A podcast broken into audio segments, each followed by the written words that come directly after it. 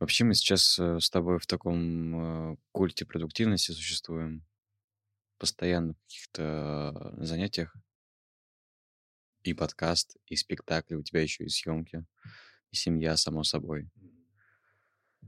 У меня есть такое ощущение, что лень, тема лени осталась в прошлом, в какой-то жизни, где было для этого пространство. Понимаешь, о чем я? Ну, не согласен. Тут тема свободного времени осталась в прошлом скорее. Ну да, да. А, а тема лени, она продолжает быть актуальной. Очень часто лень вставать. Особенно если не выспался, что чаще всего происходит. Очень часто. Да. Иногда лень взяться за какое-то дело. Если там говорить даже про э, то, что мы там с тобой для подкаста делаем. Там, например, ты мне там присылаешь какую-то там задачу. Я такой, ну да, угу, да, надо сделать. Записал себе в список задач. А когда и времени даже бывает находишь свободного, но просто тебе лень. Ну да.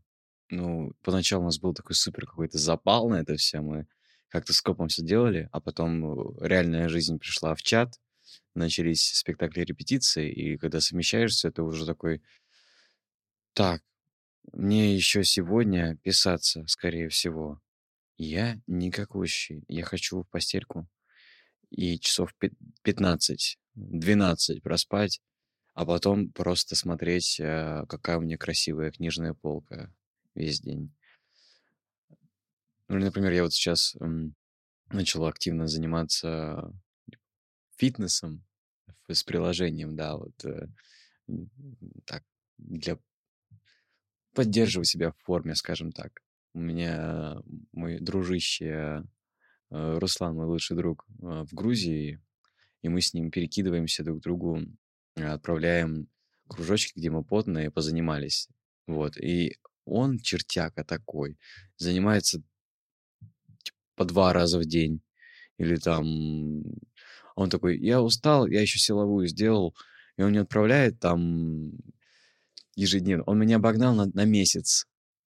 По количеству занятий? Ну да, на, на 30 дней вперед он уже сделал. То есть если я, как в те дни, когда я там пропущу один, пропущу другой, а, был месяц, когда я там вообще один раз за месяц позанимался, где-то, может быть, в ноябре, я не знаю. Вот, а он, ну, я уже новое приложение скачал, там, вот, тут тоже бесплатно, то же самое, только плюс силовая, нормально. Я такой, как ты... Но все равно мотивирует, я все равно встаю. Сегодня не позанимался, вчера еще занимался. Может быть, э, после записи каким-нибудь чудом я найду себе силы. И поначалу было очень-очень лениво, потом как-то привыкаешь, привыкаешь. Опять же к вопросу о дисциплине. Вот. Лень, прокрастинация. Это как-то более знакомо. Много чего откладывается. Вот э, лень уже не знаю как, но когда есть такое вот э, емкое понятие, говорящее о том, что ты я сделаю, но не сейчас, а потом, а потом не наступает. Это как-то вот, вот это я больше понимаю сейчас, чем лень. Мне как будто некогда лениться, что ли. Mm, ну да. Нет, я нахожу всегда время, чтобы полениться. Просто это не означает, что я перестаю что-то делать. То есть мне очень лень ехать на съемки. Mm-hmm. Особенно если это в 6 утра надо быть на площадке. Ой. Очень ему лень на съемки ехать. Знаешь, когда ты... Проблемы белых людей. Да, проблемы белых людей. Но знаешь, когда ты приехал в 2 часа ночи с предыдущего съемочного и поспал 3 часа, а, ну тут просыпаешься есть, есть в 4, и в 5 тебе надо уже быть на точке, чтобы тебя повезли, и в 6 надо быть на площадке. И ты такой, а, да, нет, надо работать, надо деньги зарабатывать, надо угу. дальше сниматься. Ну да, когда график сумасшедший, конечно, есть, есть такое. Вот, то есть, э, а то, что я ленюсь, это не означает, что я не делаю что-то. Угу. Вернее, не всегда означает и внутренняя нехочуха, которая тебя держит, и такая, ну, можно я еще чуть-чуть там это позалипаю, поделаю. Да, да, очень часто нужно это преодолевать. Иногда это легко преодолевается, особенно если у тебя какие-то договоренности. Если там Нужно ехать на озвучку аудиокниги, нужно ехать э, на съемки. Тебе нужно быть конкретно к этому времени. Нужно снимать подкаст. Мы с тобой договорились на определенный день. И я понимаю, что мне нужно в 11 быть уже. Я понимаю, да. Но у меня еще есть дела, которые мне нужно сделать. Там мне нужно там что-то там подготовить, там по своим каким-то еще другим работам. И вот ты начинаешь откладывать это все. Ну, естественно, какие-то обязательства ты уже априори не можешь откладывать. Нет, можешь, но потом ты огребешь ну, очень да, сильно. Да. Сначала один раз, может быть, тебе простят, второй раз уже посмотрят косо, в третий раз с тобой просто не захотят работать. Конечно, дальше уже репутация. Угу. Я все борюсь со своей дурацкой привычкой опаздывать. Даже не привычка опаздывать, ну, действительно просто э, вот даже пятиминутное опоздание, я уже чувствую, блин, опять это вернулся в меня этот бес. А этот бес, он как раз-таки с ленью связан, когда ты еще 5 минут, еще 30 минут, 5 минут сна, кажется, что ты успеешь все выспать за эти 5 минут, никогда такого не происходит. Стараюсь э, все больше распланировать мое утро, чтобы было что-то до репетиции, до театра, чтобы как-то вот это вмещать а, и приезжать, конечно, вовремя. Простите все, к кому я опаздываю.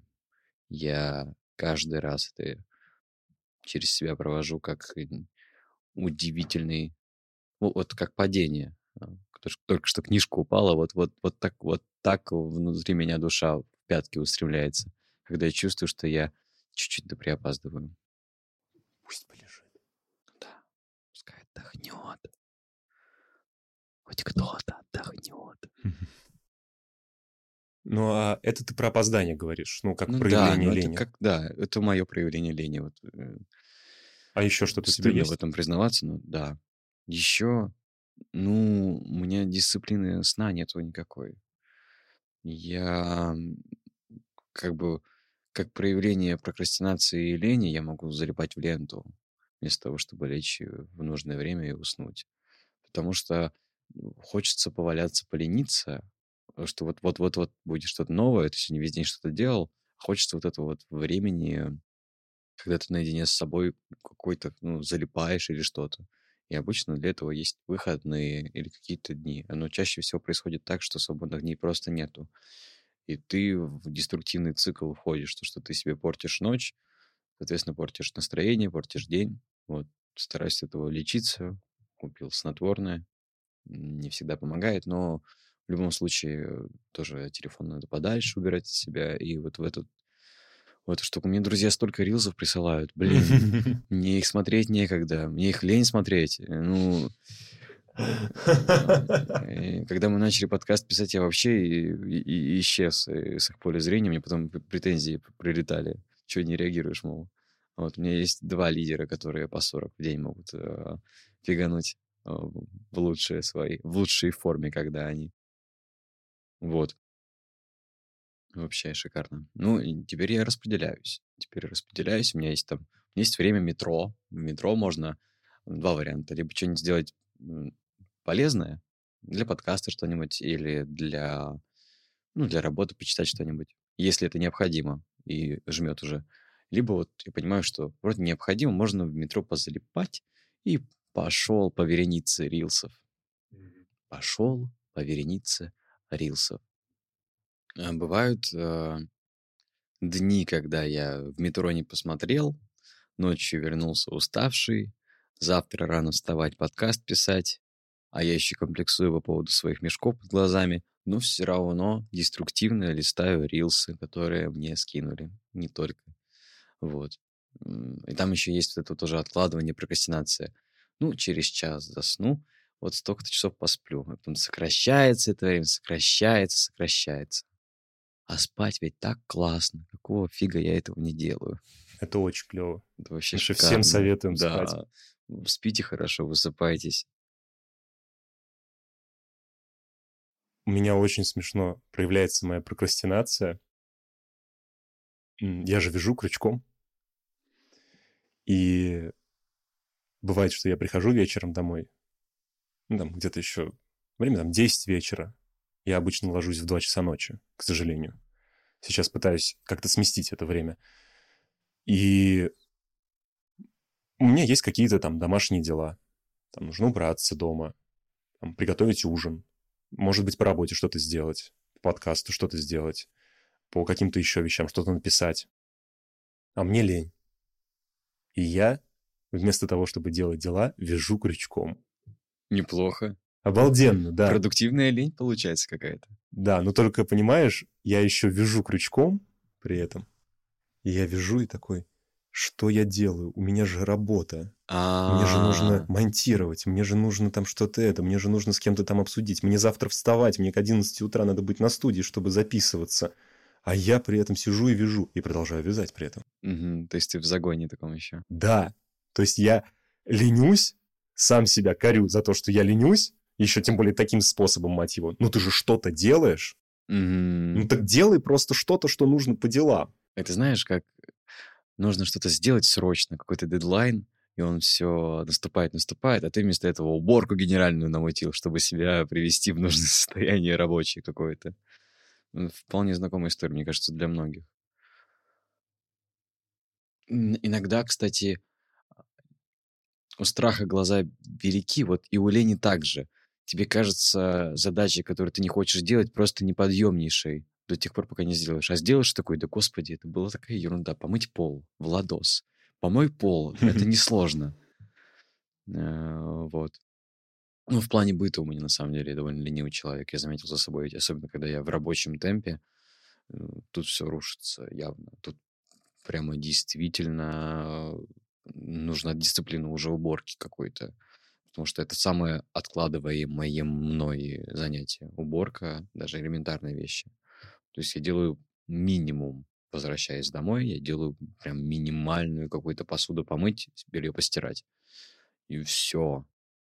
Вот. Я, я себя не научил до сих пор вот какой-то чистоплотности, вот этой дисциплине. Как у тебя с этим? Когда я жил один, то есть когда я еще учился в академии, потом еще год после этого, пока э, Таня, э, жена моя, тогда еще будущая, не переехала, я в плане быта был просто отвратительным человеком. То есть я не подметал, не убирался, еще много чего не делал по быту, не хочу говорить, что и так э, мне стыдно за все это. Так что пусть ваше воображение додумывает, что там я такого делал, за что мне стыдно в плане быта. Понимаю тебя и принимаю. А, при том, что самое смешное, что когда я приходил к друзьям в гости, например, я, наоборот, становился гиперпродуктивным. То есть я мог, давай я ужин приготовлю, Мгм. давай там у тебя я уберусь, давай подмету у тебя, давай я посуду помою. Я посуду у других людей чаще мою, чем у себя, мне кажется. Вот, да. Это так легко, когда ты у другого человека Да. там, за собой просто помыть посуду после там, э, если тебя угостили после Да. обеда, после ужина. А Такой, почему? Я заодно помою все остальное. Почему? Почему? Я не, вот не понимаю, почему? Ну, Хороший вопрос. Не знаю, сталкиваешься с самим... Я, я же говорю, у страха глаза велики, и у лени глаза велики. Сталкиваешься с самим собой, сталкиваешься с задачей, она как бы, чем дольше оттягиваешь, тем больше растет эта задача, как, как домоклов меч, как снежный ком над тобой, и ты такой, ну, потом, потом, потом. Вот. Но иногда у меня есть примеры в моей жизни, когда это из переключателя я такой, а посмотрю-ка я это по-другому, просто возьму и сделаю. Бац, и это все снежный ком тает, домоклов меч падает, и слава богу, не отрубает себе голову, и все нормально. Да. И вот, то есть, про уборку, про какой-то быт. Вот когда, получается, ко мне Таня переехала, и мы стали уже жить вместе э, постоянно. То есть не короткие периоды, когда я там приезжал на каникулы, или она приезжала ко мне сюда. Вот когда мы стали совместный быт вести, мне гораздо легче стало этим заниматься. Я, честно скажу, я не супер много по дому делаю, как я думаю. То есть там я мою посуду, я выбрасываю мусор. Это такие минимально постоянные обязанности мои. Там я как-то помогаю со стиркой. Остальные вещи делаю чуть реже, к сожалению. за что я себя корю. Но тут я понимаю, что это же то же самое, что и когда ты приходишь в гости. То есть для себя мне сделать лень, для себя подмести полы, помыть посуду, приготовить ужин, мне лень. А для моей жены мне не лень. Вообще нужно относиться к себе как... Э, к своей свой... жене. Да, как к своему любимому человеку. Тоже замечал такое, почему я за Мариной ухаживаю больше, чем за собой и охотнее. У нее дома я супер просто Ладно, я преувеличиваю. Не супер, но если я вижу, что что надо прибрать, я такой аккуратненько, там, не мешая, пока она работает. Пам-пам-пам, там посуда, вот-вот-вот так. А, красивенько все, вот. И довольный такой вообще. Вот. А что? А вот здесь оказываюсь и такой, ой, ше... стирка, поехали. Стирка, крутись, а я пока позалипаю. Захар! Захар! Захар! Вот. И я для себя это определяю так, что мне не лень делать что-то для другого человека, потому что мне хочется казаться для него хорошим. Мне хочется быть хорошим человеком. А для себя не хочется быть хорошим человеком? Ну а что про себя? Я знаю так про себя, что я не очень хороший человек. Чем мне ну... стараться для себя? Ну, а вот возьми себя как, как одного себя и другого себя. Того, кому доказываешь, и того, кто воспринимает. И вот порадуй себя того, который, который вот воспринимает. Сделай себе подарок на будущее. Я сейчас говорю, я мало чего из этого делаю, конечно. Но эти подарочки на будущее какие-то, когда я вот, ну, какую-нибудь маленькую штучку сделаю, чтобы мне потом было легче, это прикольно. Это лучше, чем э, рилсы смотреть всю ночь и потом мучиться. Это подарочек уже плохой. Это уже уголечек тебе в носочек сам себе э, кладешь, как плохой Санта. Ну вот да, видимо, я не знаю, это, видимо, с возрастом понимаешь, или как. Или просто как-то мозги начинают по-другому работать, независимо от возраста. Я не знаю. Я, например, когда у нас сын родился, я думал такой, господи, как вот там... Понятно, что мама с ним намного больше сидит но все равно как-то надо ей помогать, будет как-то там подгузники менять, наверное, вставать и что-то это делать. Я по сравнению с Таней очень мало всего этого делаю. Но, например, когда, там, скажем, нужно подгузник поменять, если я могу, я сразу встаю, и я ей помогаю. Она одна может, но я понимаю, что ей со мной легче это сделать. Ей со мной одеть меня легче. И у меня нет вообще в этом плане такого, что блин, не хочу делать. Наоборот, я сразу подрываюсь. Угу. Ну, тут еще как бы и все равно внимание ребенку уделить. Это же срабатывает что-то, мне кажется, внутри тебя. Что при любой возможности, когда ты рядом, ты будешь максимально рядом. Ну да, хотя как бы я осознанно понимаю, что сейчас в сознании ребенка отца не существует. Есть мама. И понятно, это абсолютно нормально. По-другому быть не может.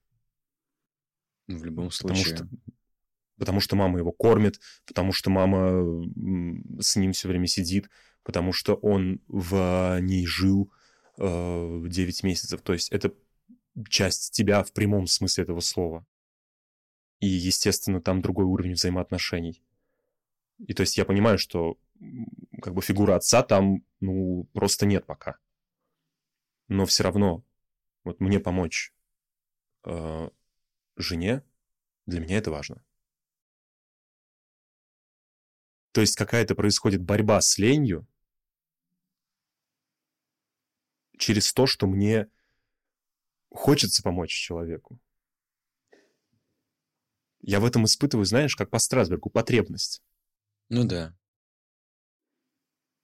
Это физическая необходимость прям.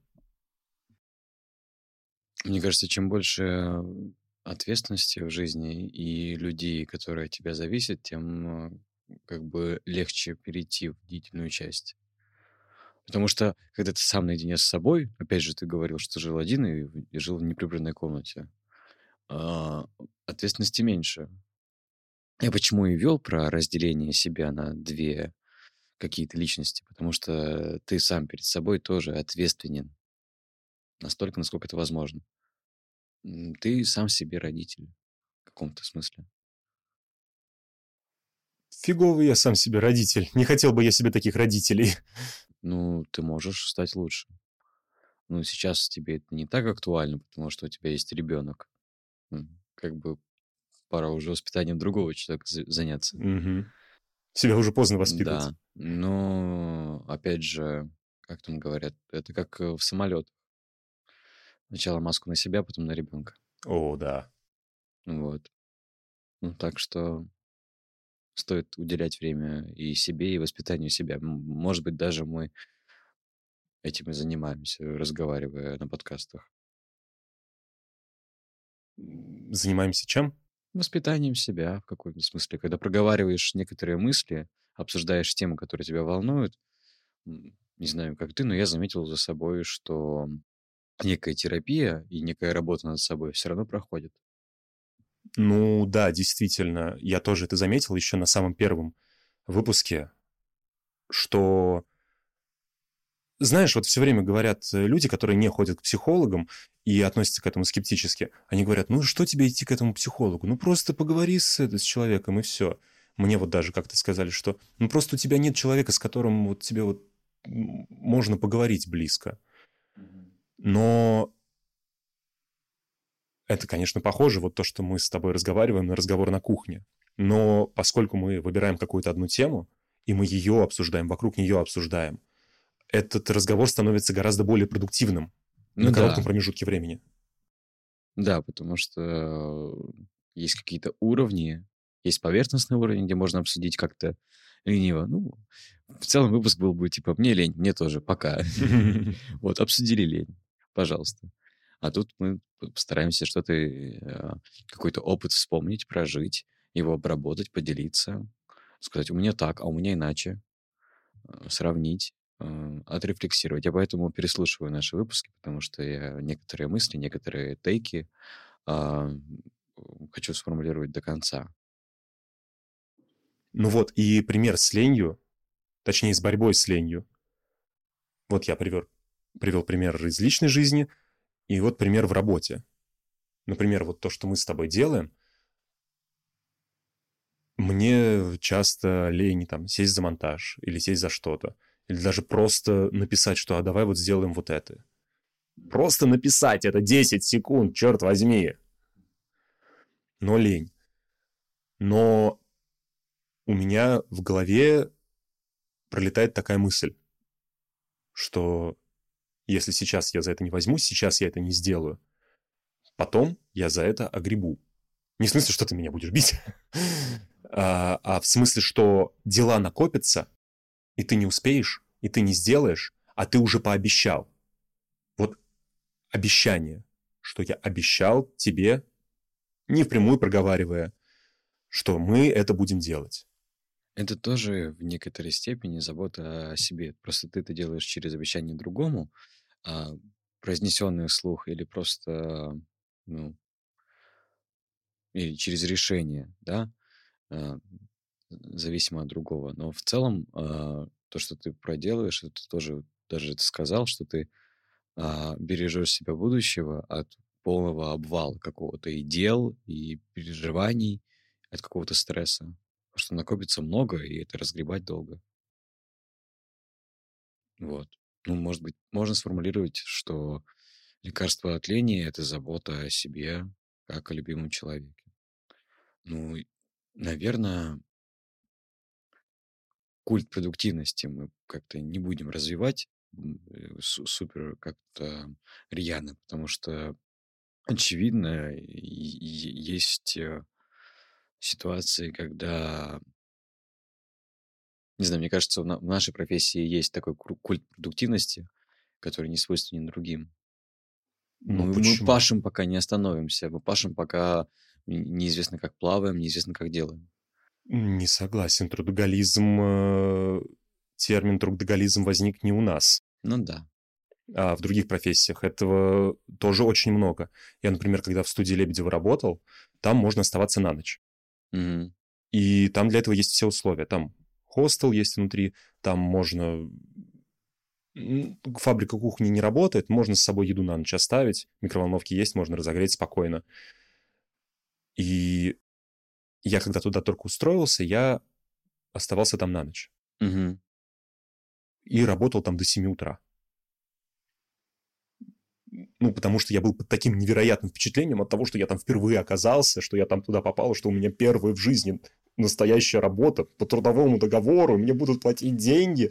То есть, и там вообще, в принципе, невероятно круто. Можно как-нибудь будет про это рассказать. Что я был на таком вдохновении, что я не мог уснуть до 7 утра. И я работал, я сидел, работал, работал, работал, работал, работал, работал.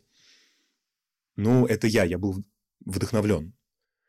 Но при этом там осталось несколько человек в студии на ночь. Я видел, что они там ходят, там кто-то сидит на диване работает, кто-то полулежит, работает. А эти люди там, кто-то явно не первый год. И они остались на ночь работать. Так что трудоголизм это не только у нас. Да, я думаю, ты прав. Наверное, опрометчиво я привязал трудоголизм только к актерской профессии. Вот, э, извиняюсь перед теми, э, а, кто был этим задет высказыванием, я сейчас отрефлексировал. И я к чему вел-то? Я к тому, что э, давай не будем раскручивать культ продуктивности в выпуске про лень. Все равно нужно явление и с точки зрения человека, которому, которому ну, не надо никуда идти, а, расшифровать. С точки зрения человека, ну, я таким и являюсь иногда, э, человека, кото- которого лень может на какое-то время взять и задержать, ну, и не отпускать, не знаю.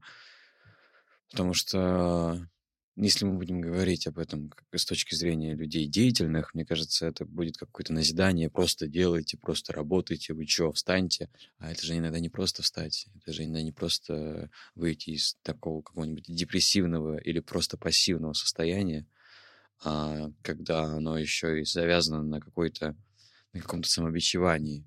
Даже прокрастинация. Ты даже механизм прокрастинации описал, когда говорил, что себя все больше и больше ругаешь, пока вяжешь, и откладываешь что-то. Это же у многих, почти у всех сейчас э- этот механизм работает.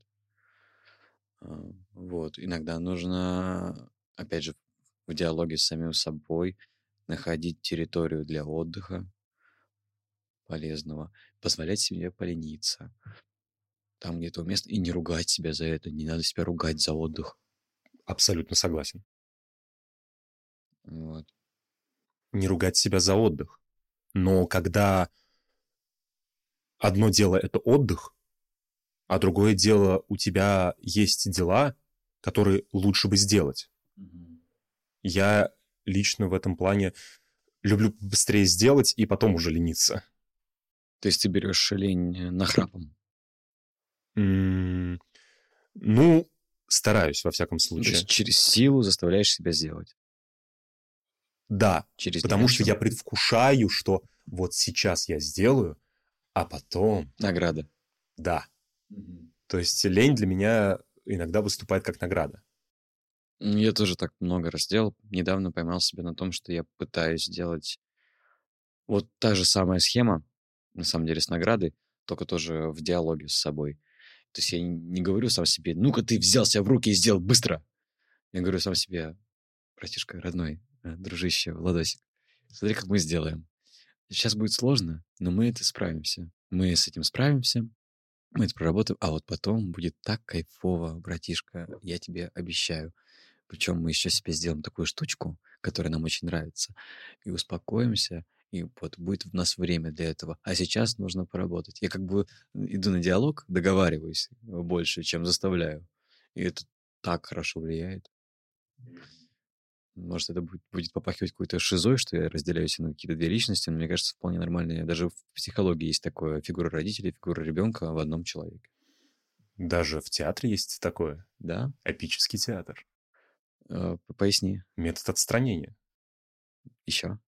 Я, я знаю, но мне интересно, как ты это расшифруешь э, для зрителей, да и вообще напомнишь мне. Есть а, такой театральный деятель был, Бертольд Брехт.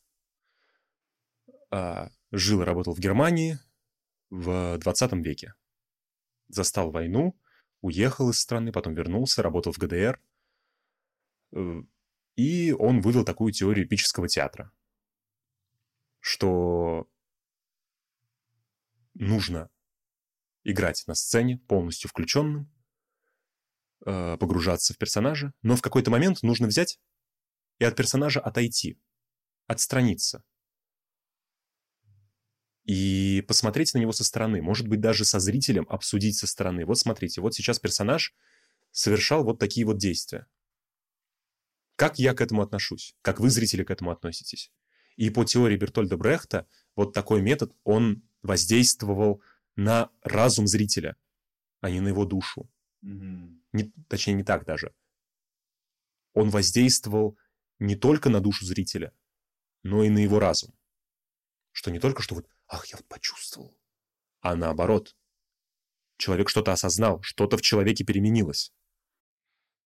Для меня это визуально представилось, как если бы ты маску снял и оставил ее вот здесь, и говоришь уже, смотришь, смотрите, какой он, а, как бы отдельно от себя. Или как шкуру снял, там, не знаю, как что-то такое.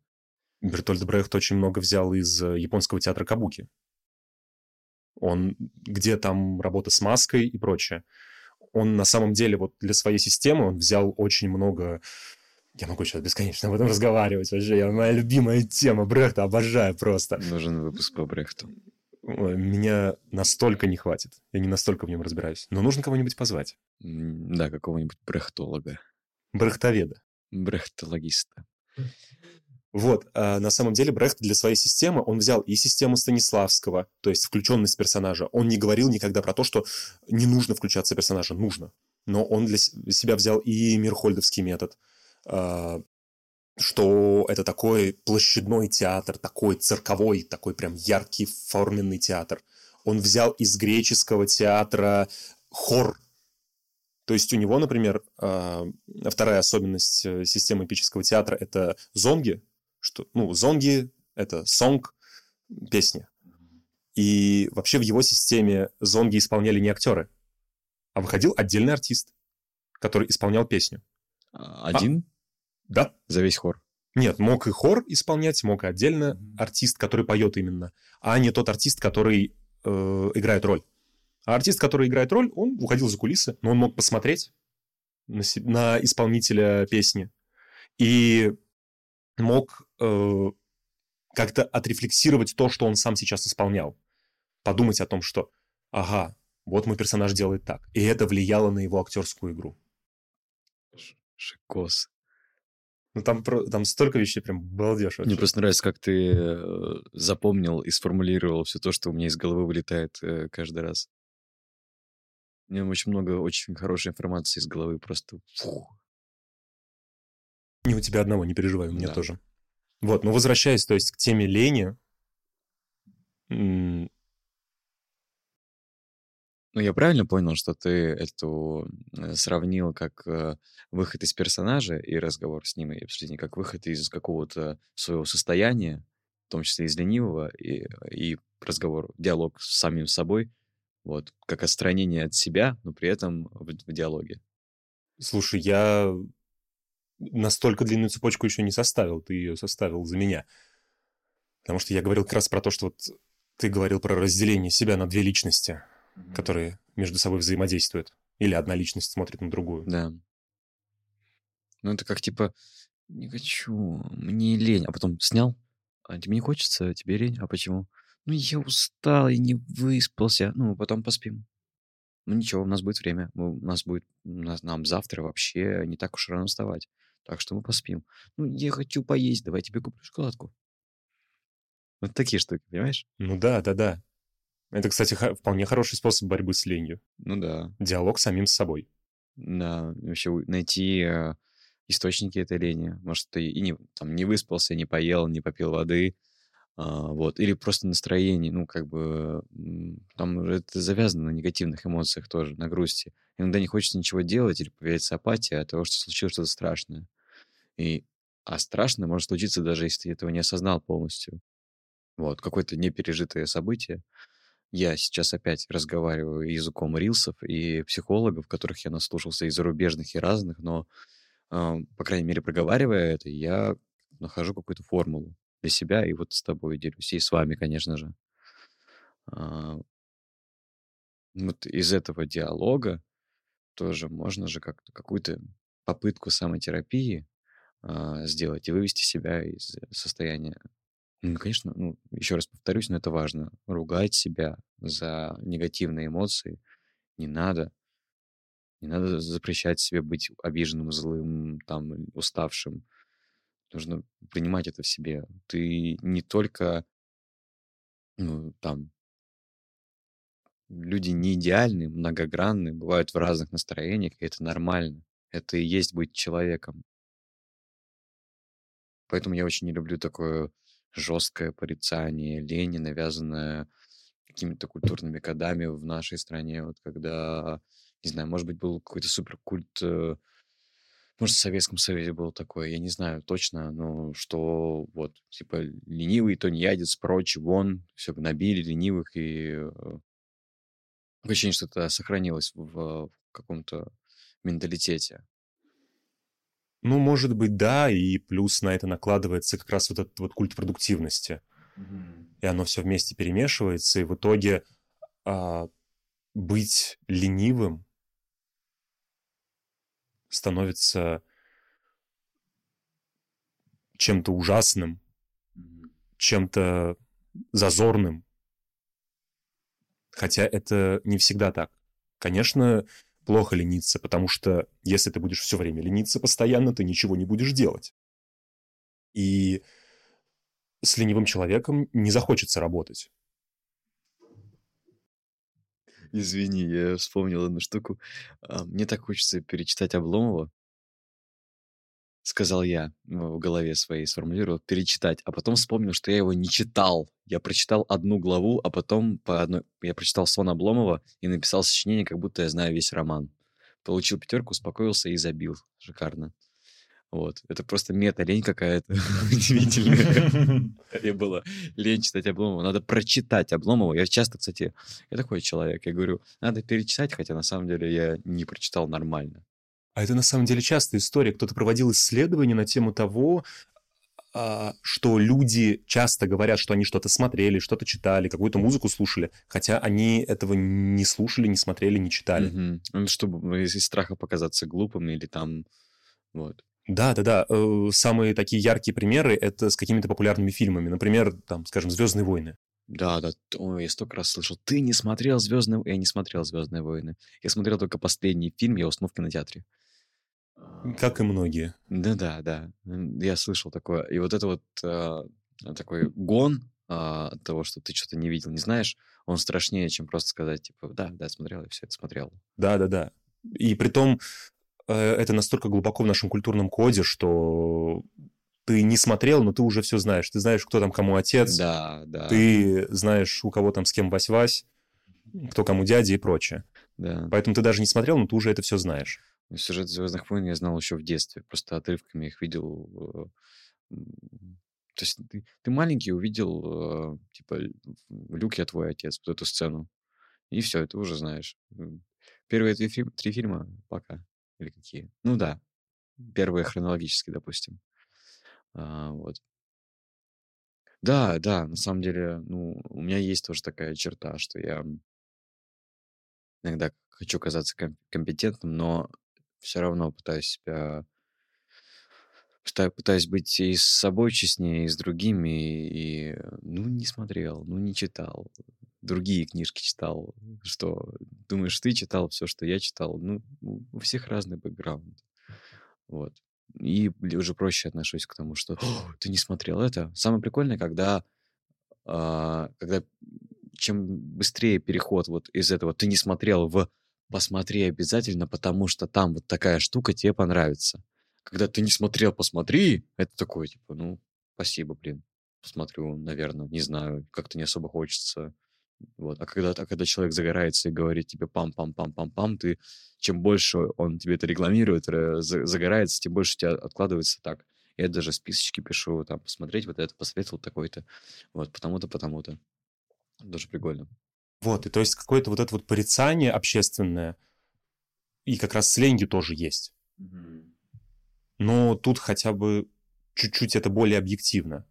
Потому что действительно, скажем, если ты берешь Например, ты ставишь спектакль.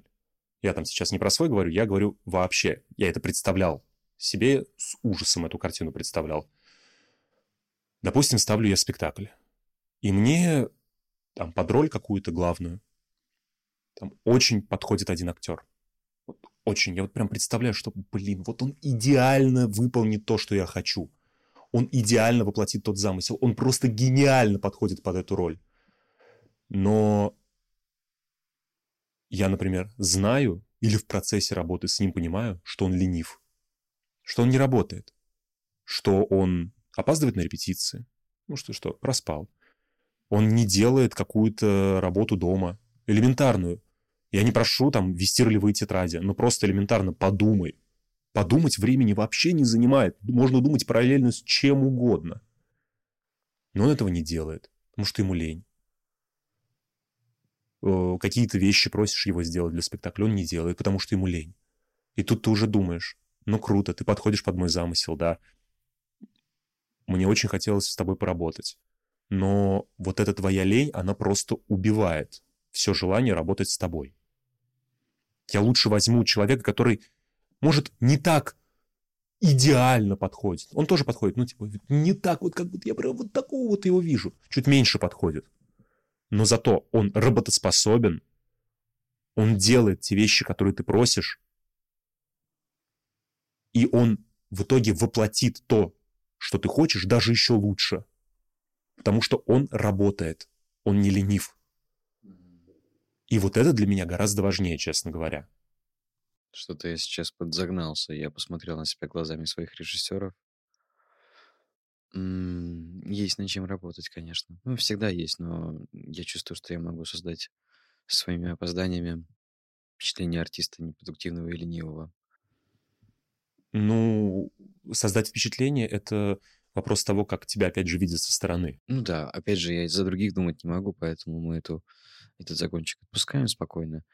И сейчас еще одну штучку расскажу. Вспомнил а, был я, значит, в лагере «Звездочка» а, в Пензе. Кстати, там, э, там же в Пензе э, с Мирхольдом познакомился. Не лично, но в, в, в музей сходил, в дом-музей и театр. А, вот. В общем, были мы там с театральной студией. А, у нас а, педагог наш потрясающая Марина Викторовна. А, она какой-то... Она приехала вместе с нами, она была и куратором, и вела нас, и она... Какой-то надо было поставить ей там, э, там несколько сценок для какого-то мероприятия в этом лагере. А, она взяла нас и кого-то из тоже театральной группы, но каких-то из других городов ребят. Вот. И там, по-моему, было кроме нас еще там мальчик и девочка. И они, мы делали что-то типа предметов, наверное, какие-то предметы изображали. То ли светофор, то ли что-то такое. А, вот. И там вот эти мальчики девочка. Девочка очень зажженная, все делает там, очень любит театр, вот прям такая, прям запомнилась, э, яркая очень. А парнишка такой, пухловатый, что-то слушает в наушниках музыку, а, вот, что-то там ходит иногда. И она попросила что-то сделать, то ли там встать куда-то, то ли какое-то небольшое физическое упражнение, что-то такое. И он, э, даже не помню, сказал он, что ему лень или, или нет, или просто как-то лениво сделал, или пошел, и, или вот там, типа, да я, вот, я пойду лучше там погуляю, или что-то такое. В общем, было. Но ее реакция, она такая, ну, она глубоко театральный человек, она такая, а ты ленивый артист. Да у тебя будущего-то не будет, если ты так будешь работать. И не знаю, попало ли это в него, наверное, нет, но в меня попало жестко, потому что она как-то это точно, не так, как я, а точно сформулировала. И я такой, блин. В этом же как бы граница между человеком страстным и человеком, который на это смотрит поверхностно. У человека, который смотрит на это поверхностно, лень переборет любой, любой творческий замысел. Понимаешь примерно? Да, я понимаю, да. И вот ты даже сказал, я сейчас представил, если бы мне такое сказали, да, да даже в подростковом возрасте, тем более сейчас, даже если бы сказали, в меня бы это очень попало. Угу. у меня бы там было все. У меня бы там было смятение, я бы злился, я бы... Ну, потому что есть такой... Крутой мотиватор. Да, есть такая страсть, как бы. Это как лакмусовая бумажка, что ли, наверное, в этом плане. Ну, знаешь, тут тоже надо отделять, что бывают, мы с тобой знаем примеры, человек очень страстный, Угу. но его эта страстность, она непродуктивна. Ну да, как вспышки, как будто пыль в глаза. Ну Есть да. такие люди, да. Или нет, или может быть, что человек прям... Может, искренне любит, но Да. непродуктивен и не деятелен, и поступки не совпадают с вот этим вот прекрасным образом, вот этим вот, вот, вот этим вот «я такой, я сейчас так, я вот настолько всего наделаю», грандиозные планы, никакого воплощения. Да, есть такие. Я боюсь стать э, таким в некотором плане. Даже, наверное, боюсь стать таким э, в плане каких-то моих э, личных вот этих, вот помнишь, мы говорили про то, что загорелся, э, не помню в каком из разговоров, то, что загор- загораешься, потом как-то вроде бросаешь. Про контрабас ты говорил в прошлом выпуске. Да, я вот боюсь, что я буду какой-то момент больше говорить о том, что я сделал, чем делать. Поэтому, когда я начал, начали с тобой планировать подкасты, я уже начинал говорить об этом, я такой, ну, я теперь инвестируюсь в это, мы теперь это сделаем. Оно как-нибудь да выйдет, потому что я, блин, не буду слов э, на ветер ранить. Но у меня это вот сейчас с подкастом также работает, но раньше и сейчас иногда тоже бывает, что что-то пообещаешь, ну, всем скажешь вокруг, что вот я начал этим заниматься, вот я начал это делать. А потом просто, ну, что-то не сходится, становится лень, или Мгм. бросаешь, или как находятся другие дела, и ты не делаешь э, этого, а хотя всем уже наговорил. И потом тебя спрашивают, ну чё, как делаешь? И ты такой, ну нет. Да, у меня было такое, да, не помню конкретно, но да. Ну да, вот этот период вдохновения, эйфории, когда ты такой начнешь, его нужно потом подкреплять. Ну, греет и греет надолго что-то, что ты можешь делать в любом состоянии, и через «не хочу», и через лень. Все равно.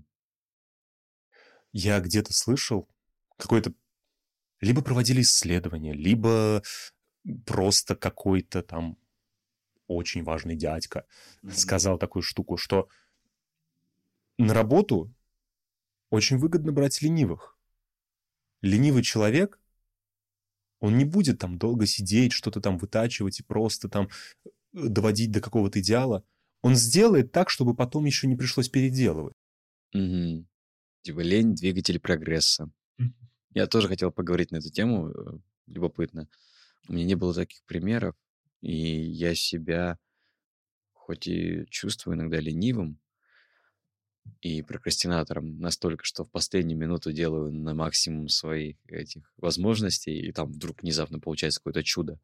Но не помню такого, чтобы лень привела меня к какому-то крутому решению. У тебя, было такое? В каких-то глобальных вещах нет, но в каких-то локальных решениях да. Например, скажем, вот я ставил со школьниками спектакль. И нужно сделать какие-то там вещи базовые, нужно сделать афишу, нужно сделать программку. И у меня не было, к сожалению, времени этим прям полноценно заняться, и на это затратиться и прочее. Я сначала попросил своих школьников, но, видимо, им было лень. И я уже вытащил из них хоть какую-то идею. Мне не нужно было уже конечный результат. Мне нужна была какая-нибудь идея, потому что у меня вообще ничего в голове не возникало. Я попросил там двух девочек, художниц, э, чтобы они мне просто идеи покидали. В итоге покидала всего одна, очень много идей покидала. Я выбрал просто из них одну, которая более-менее попадает. Я не говорил, что там, а нет, и вот еще кидай, я хочу еще посмотреть. Я тут работал скорее на скорость уже что, окей, вот этот вот вариант, смотри, сделай мне с ним вот это, вот это и вот это. Она мне делает, делает не совсем то, что нужно. Я такой, ладно, окей, я это доработаю. Я беру, прошу знакомую художницу, чтобы она мне это сделала. Я говорю, максимально просто, не запаривайся вообще. Вот просто вот это, вот эту и вот эту вещь. Очень простые э, ТЗ ей дал. Она мне делает, я говорю, все, окей, это не супер идеально. Это не прям вот то, что я такой... Вот да, это то, что я видел в виде своей афиши. Нет, нет. Это просто окей, нормально. Мне пойдет. Мне этого результата достаточно. Почему ты в какой-то момент рассказа превратился в Волан-де-Морта? В капюшоне. Володя без капюшона ходил, между прочим. Как говорится, можем... Можем подготовиться. Я уж боялся, что ты скажешь, можем повторить. Ой.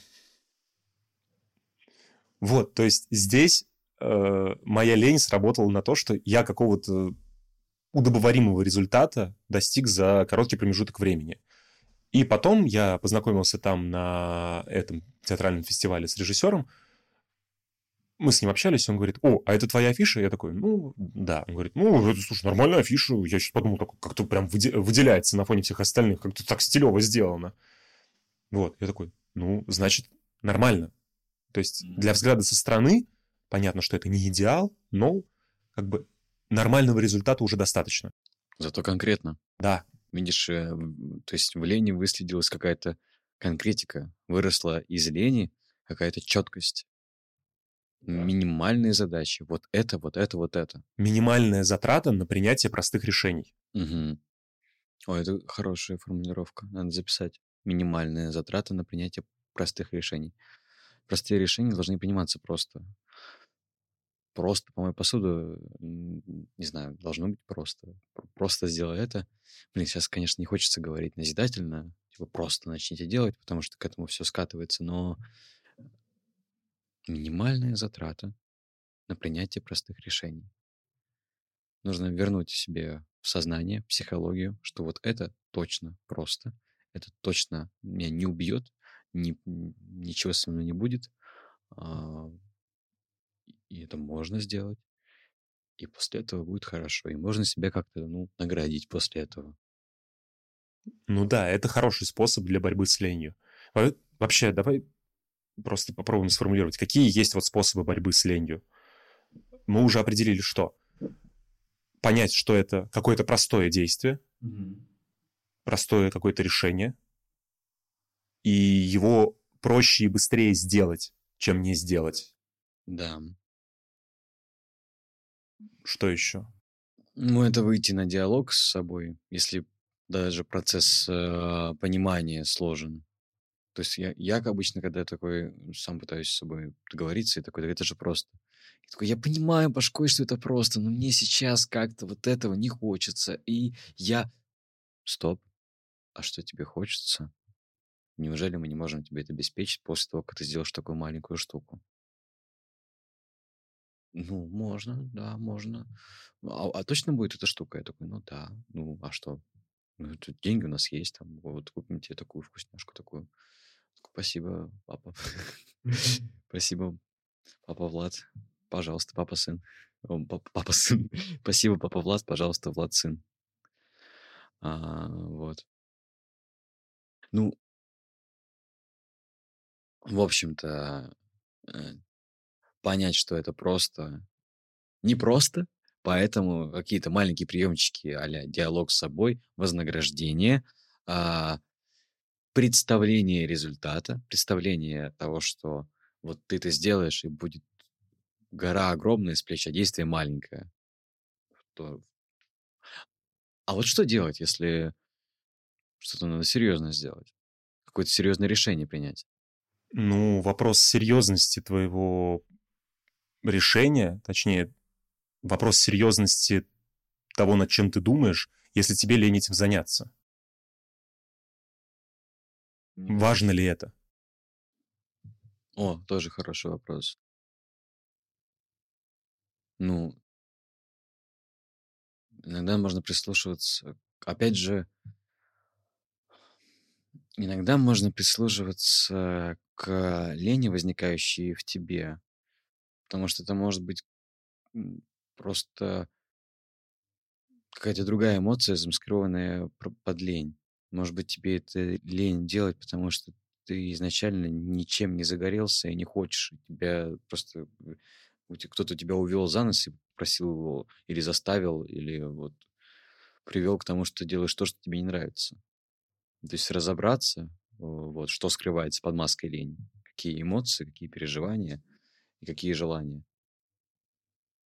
В таком случае, если артист, э, который в твоем идеальном спектакле идеально подходит на роль, но ленится, может, просто не хотел быть в этом спектакле. Или, может, я его как режиссер не зажег этой идеей. Да, тоже, тоже важно, что зажечь артиста идей. Хотя, не знаю, сложно вообще. С точки зрения театра, репетиции, это такая сложная история. Психология такая разная у артиста, у режиссера, у всех какие-то совершенно тонкие какие-то вещи. Мне кажется, если мы наклеймим на кого-то, типа, там просто ленивый, ничего не делает, за этим может скрываться что угодно. Алкоголизм, депрессия, семья, приоритеты, поиск новой работы, а, разочарование в профессии, что угодно. Поэтому я стараюсь не клеймить э, никого. Вот. Но мне кажется, воспитанная во мне во время учебы а, вот эта трудоспособность, любовь к труду и презрение к, к отсутствию труда, к лени в себе, ну, иногда все равно все-таки уплескивается на других. То есть ты имеешь в виду, что ты начинаешь за лень, которой в тебе, как тебе кажется, нет, других осуждать? Нет, за свою или не осуждаю, но если я вижу, что кто-то ленится, я такой, вы что, охренели тут лениться? Мы вообще-то искусство творим, мы вообще-то горим, бла-бла-бла. Ну, что-то во мне говорит. Сейчас уже меньше, я адекватнее становлюсь, конечно, но в студенчестве ты помнишь, как сколько было. Мы же все там как-то в бешеной гонке были по продуктивности. Ну да, даже чаще не между собой, а просто потому что мы вот в таких условиях. Да, да, да вырваться вперед было очень важно. Да и сейчас, конечно, это постоянно важно. Это говорю, вот это было в прошлом. Это как будто вот с момента поступления на всю жизнь. Но это действительно хороший навык. Да. Очень правильно, очень полезный. А знаешь, к чему я вел-то все-таки? Навык действительно полезный и хороший. А, вот. Но есть негативные стороны. Когда а, в себе лень подавляешь, и не прислушиваешься к себе, когда просто себя затыкаешь. Что ты в первую очередь и делаешь, когда тебя научили быть просто продуктивным и быть в постоянной гонке с самим собой, и с другими. А начинается вот эта вот прокрастинация и ругательство себя за то, что вот начинается этот самый снежный ком, о котором мы говорили в начале выпуска. А, тут в чем-то штука. Продуктивным быть хорошо, можно и нужно. Соревноваться с самим собой, быть лучшей версией себя — это прекрасно но будь добр, не, не пинай ты себя ногами за то, что ты сегодня что-то не сделал, э, горы не свернул. Вот. Позволяй себе лениться. Вот. Ну и токсичная продуктивность, когда ты на кого-то проецируешь вот это вот э, свое представление о профессии, о мире и обо всем, и кого-то презираешь э, за лень еще и открыто, это просто, ну, куром насмех. Зачем это делать? Ну, я согласен, но тоже нужно уметь видеть границу дозволенного. Ну да. Потому что когда вот эта вот лень в тебе или в другом человеке, она начинает быть деструктивной и вредной для общего дела, для человека, ну, пора бы уже задуматься. Да. У меня бывали такие периоды, Особенно вот когда я выпустился, когда было достаточно времени какого-то, что я мог неделю лежать и ничего не делать. Вообще. В туалет, дай бог, сходить. Ничего ты. То есть э, я прям в прямом смысле зарастал грязью и ничего не делал. Я сейчас себя не корю за это, потому что я понимаю, что, ну, непростой был период. Ну, да. Но полезнее было бы начать что-то делать. Это я вот с Витей Бугаковым, мы как-то разговаривали. Витя, привет. Привет большой. Если ты нас смотришь и слушаешь. И даже если не смотришь, не слушаешь, все равно передайте Вите привет. Да, привет, Виктор Евгеньевич. Здравствуйте. Мы с ним разговаривали по поводу того, что вообще должен делать молодой артист. Если не, вот, не фартануло тебе сразу, нет у тебя супер огромных съемок, супер больших ролей в самых крутых театрах, а просто вот что-то есть чуть-чуть и все, больше ничего. И он сказал, что молодому артисту нужно браться вообще за все. В рамках адекватного, естественно. Там за какие-то Сомнительные авантюры лучше не браться. ну, сомнительно, но окей, еще может быть. Но там противоречащие законам Российской Федерации лучше не надо, конечно. Ну или что-то, что тебя уведет в другую с- сторону, если ты действительно любишь свое дело и хочешь им продолжать заниматься, что-то, что заберет у тебя так много внимания, и что-то, что ты не любишь, это может вогнать человека в депрессию. Мне так кажется, может, я ошибаюсь. Я не был, слава богу, в такой ситуации. Ну, мне кажется, это, это есть. Вообще, это, наверное, мой страх номер один. э, Ну, как бы нет ничего страшного в том, чтобы работать не по специальности. Я почему, почему-то очень с уважением отношусь. э, Не почему-то я действительно с уважением отношусь. Те, кто это делают, делают это хорошо. И вот, но сам я боюсь. Сам я боюсь э, в какой-то момент ради дохода заниматься тем, что мне не нравится. Ну, почему боишься? Ам, Я боюсь, что я упущу что-то, что-то в, в- в профессии. Я упущу время, я упущу возможности, я упущу роли, я упущу а, там какое-то развитие. Вот. Просто буду заниматься выживанием. Но это в случае, если я занимаюсь чем-то, что вообще не по мне. Если что-то, что приносит мне деньги и по мне, вполне устраивает. Ну вот в какой-то сфере твоих интересов, да, допустим. И чем больше этого интереса, тем как бы, как бы это более приемлемо для меня. Ну, знаешь, я тебе так скажу, что страх упущенной возможности — это на самом деле такая фейковая вещь, потому что, хорошо, там, может быть, ты сам этого не можешь знать. Была ли там возможность, которую ты упустил, или не была. Ты этого, скорее всего, не узнаешь, что ее упустил. Но в другом месте, куда ты прикладываешь усилия, чем ты занимаешься, ты можешь найти другую возможность. Там, условно говоря, такой странноватый пример, но вот, например, то, что я полтора года в студии Лебедева работал, и то, что я постоянно печатал. 5 на 2, по 8 часов в день. Я постоянно печатал, постоянно печатал, постоянно печатал. И сейчас я владел слепой печатью. Не настоящий, не той, который учит там то, что каждый палец там на определенный ряд, а просто я могу печатать вслепую и очень быстро. И это мне помогает в работе, там, например, когда я тексты для телеги пишу, к сожалению, не часто, потому что ленюсь. А, но когда я пишу, печатаю, я думаю. Я думаю, то есть для меня печатание — это не часть мыслительного процесса. Это просто механическая работа, которая делается вследствие мыслительного процесса. И получается, что я больше мысли успеваю донести и вложить в то, что я пишу. Понимаешь? То есть вот, казалось бы, вещь, которая со стороны совершенно, но Ну, тебе же нравилось там работать, и навыки тебе нравились, которые ты приобретаешь. работа сама мне не нравилась, потому что это, это механическая тупая работа.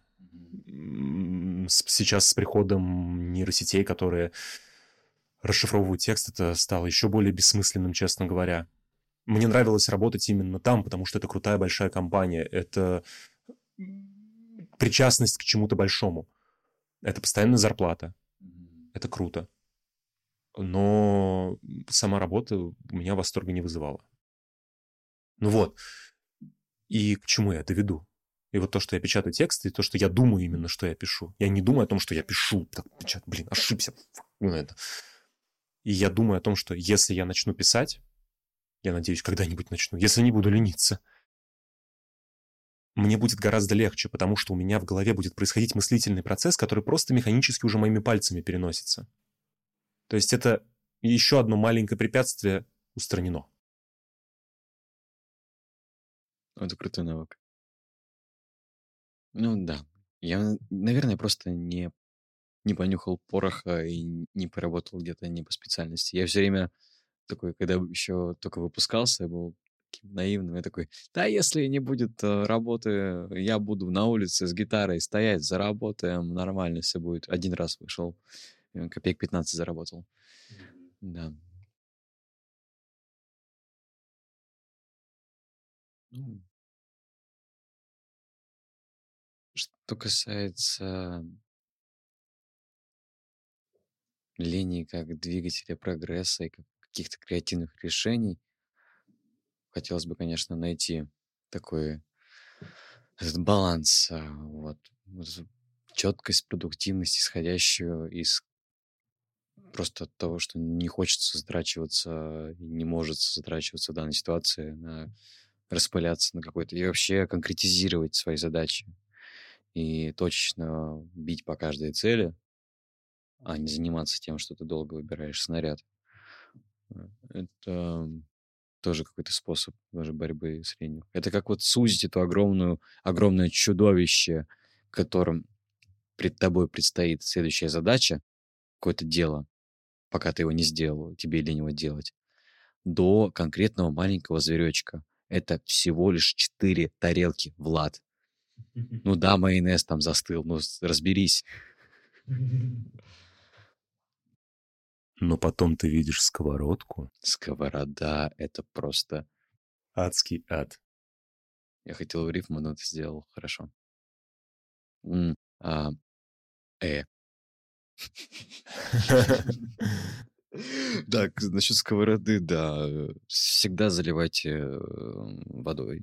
Если, если, если потом, если сейчас собираетесь мыть посуду, ну, вы прекрасно понимаете, да, и гречку, да, вот это вот Заливайте водой. Ну, то есть, как-то резюмируя, надо искать баланс. И у каждого баланс свой. Да. Знаешь, какой мне сейчас параллель пришла в голову? Вот этот вот монстр, который создается при виде невыполненного дела, у него же есть реальное воплощение, как посуда, которая уже засыхает. Она уже просто ее не оторвать от раковины, она прилипает, там плесень. Это, это же в физике, это отражается в предметах, в быту. Пыль, уже ее настолько много, что она остается на, на тебе. Ты входишь в комнату, чихаешь. Прикинь, я все метафорами говорил, а тут реальная жизнь как бы вкинулась на самом деле же. Это же такая мощная иллюстрация. И получается, что ты в борьбе с ленью уже не просто Влад, который не хочет мыть посуду, и которому нужно мыть посуду, а ты герой романа, да. который берет губку в руки и идет побеждать это чудовище. Дон Кихот и ветряные мельницы. Это как рыцарь, знаешь, как, знаешь, когда в детстве берешь палку и фигачишь крапиву. Вот, вот надо такое удовольствие испытывать от маленьких задач, которые кажутся нам большими ветряными мельницами. На этом, я думаю, да. можно остановиться. Да. Спасибо всем, кто нас слушал. Спасибо всем, кто не поленился поставить лайк. Везде. Везде, где можно. Заходите везде, где можно, где можете, поставьте лайк. Вот, на Ютубе также можно колокольчик жмякнуть. Я забыл это сказать в прошлом выпуске, вот сейчас вспомнил. Можно комментарий оставить. Да. Можно зайти в группу ВКонтакте, можно там оставить комментарий. Вы нас можете даже цитировать а, просто, просто кому-то на улице подойти и сказать, а вот сказать, вот сказать, а, что про усилия и затраты. Вот то, что Володя сказал, процитируйте потом, тоже классно будет. Э, вообще приятно. Мы, конечно, немножко фиксируемся на статах, но если есть какие-то полезные, it's for you. We are giving everything we can give. Au revoir. Arrivederci.